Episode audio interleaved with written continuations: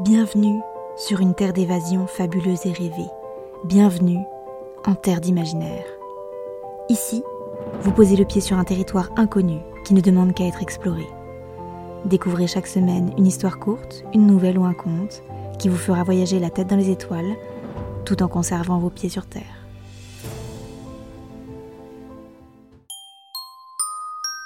Découvrez aujourd'hui l'histoire de ma vie est une comédie romantique.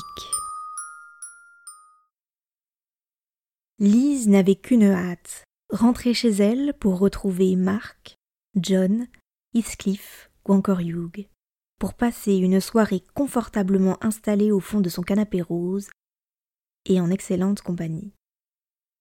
Son appartement était un véritable cocon de bien-être et d'amour. Qui a dit qu'il fallait être en couple pour être bien accompagné? Son salon était rempli d'étagères sur lesquelles s'accumulaient des romans d'amour par milliers, et son téléviseur n'attendait qu'elle pour diffuser une nouvelle comédie romantique. Son fauteuil incroyablement moelleux l'accueillit à bras ouverts et, à peine installée, elle commença la lecture du nouveau roman qu'elle avait trouvé à la brocante du quartier. Le livre était très abîmé. Cependant, c'est en partie ce qui lui avait donné envie de l'acheter. Il avait probablement été lu et relu des dizaines de fois. C'était toujours un bon signe. La couverture était un peu cliché et n'était pas sans rappeler les romans de la collection Harlequin. Mais la quatrième de couverture l'avait convaincu. C'était une histoire comme elle les adorait.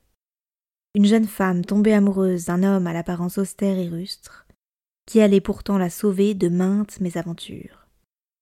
Ça n'était certes pas une avancée pour le féminisme, mais ce genre d'histoire la transportait à mille lieues de son quotidien ennuyeux et gris. Le livre commençait ainsi. Trois coups fermes résonnèrent à sa porte. Au même instant, Lise entendit quelqu'un frapper trois coups à sa porte d'entrée. Un homme grand et brun, aux yeux à la couleur du chocolat chaud, apparut derrière la porte.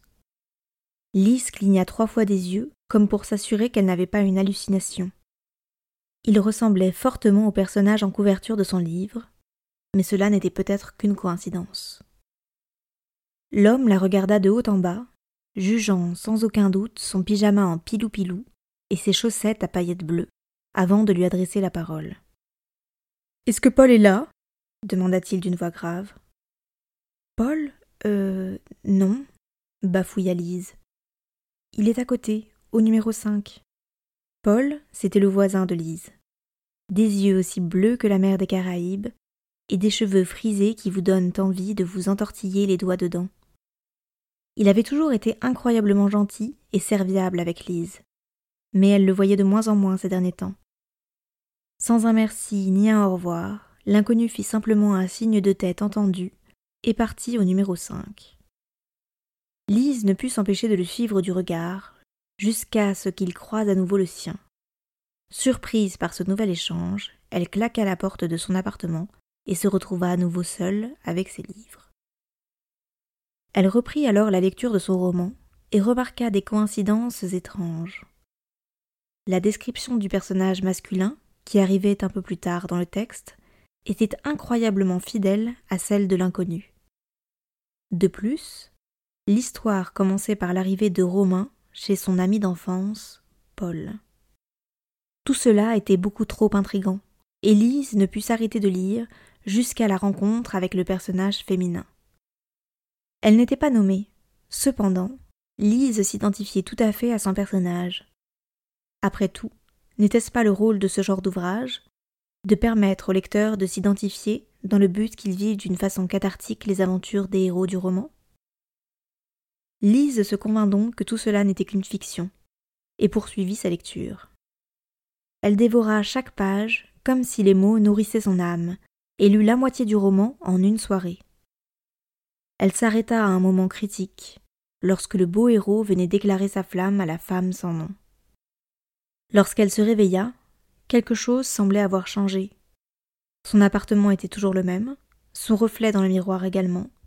Néanmoins, il y avait quelque chose de différent. La pluie battait à tout rompre au dehors, et cela l'empêcha presque d'entendre la personne qui frappait à l'entrée de son appartement. Lise ouvrit la porte et découvrit l'inconnu de la veille. Il était trempé jusqu'aux os et avait un air de chien battu qui faisait peine à voir. Je suis navré pour hier. Je vous aime, Lise, et je n'arrive pas à vous oublier. Lise écarquilla les yeux, et sa main eut un mouvement inconscient qui eut pour effet de lui fermer la porte au nez. Encore. Elle se précipita vers son livre et l'ouvrit à l'endroit où elle s'était arrêtée. Elle venait de vivre exactement le même moment décrit par l'auteur. De plus, la femme qui ne portait pas de nom jusqu'à présent était désormais nommée. Elle s'appelait Lise. Lise ne s'était donc rien imaginé et était bel et bien devenue l'un des personnages principaux de son roman.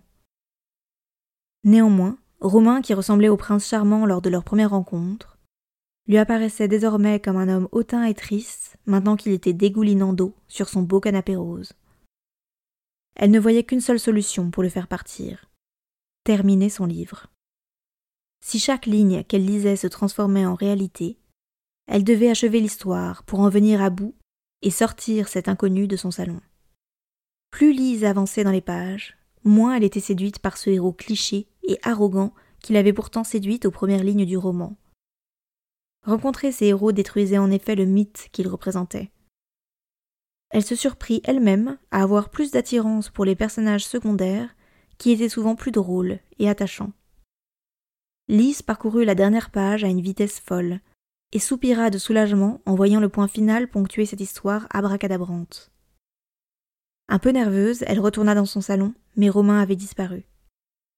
Si son canapé n'avait pas encore été humide, elle aurait certainement pensé avoir tout imaginé à nouveau. Elle tapota ses doigts sur le roman, et une idée lui traversa l'esprit. La jeune femme prit alors son plus beau stylo à plumes et barra les dernières lignes rédigées par l'auteur, puis commença à en écrire de nouvelles. À peine eut-elle terminé que trois coups se firent à nouveau entendre à la porte d'entrée.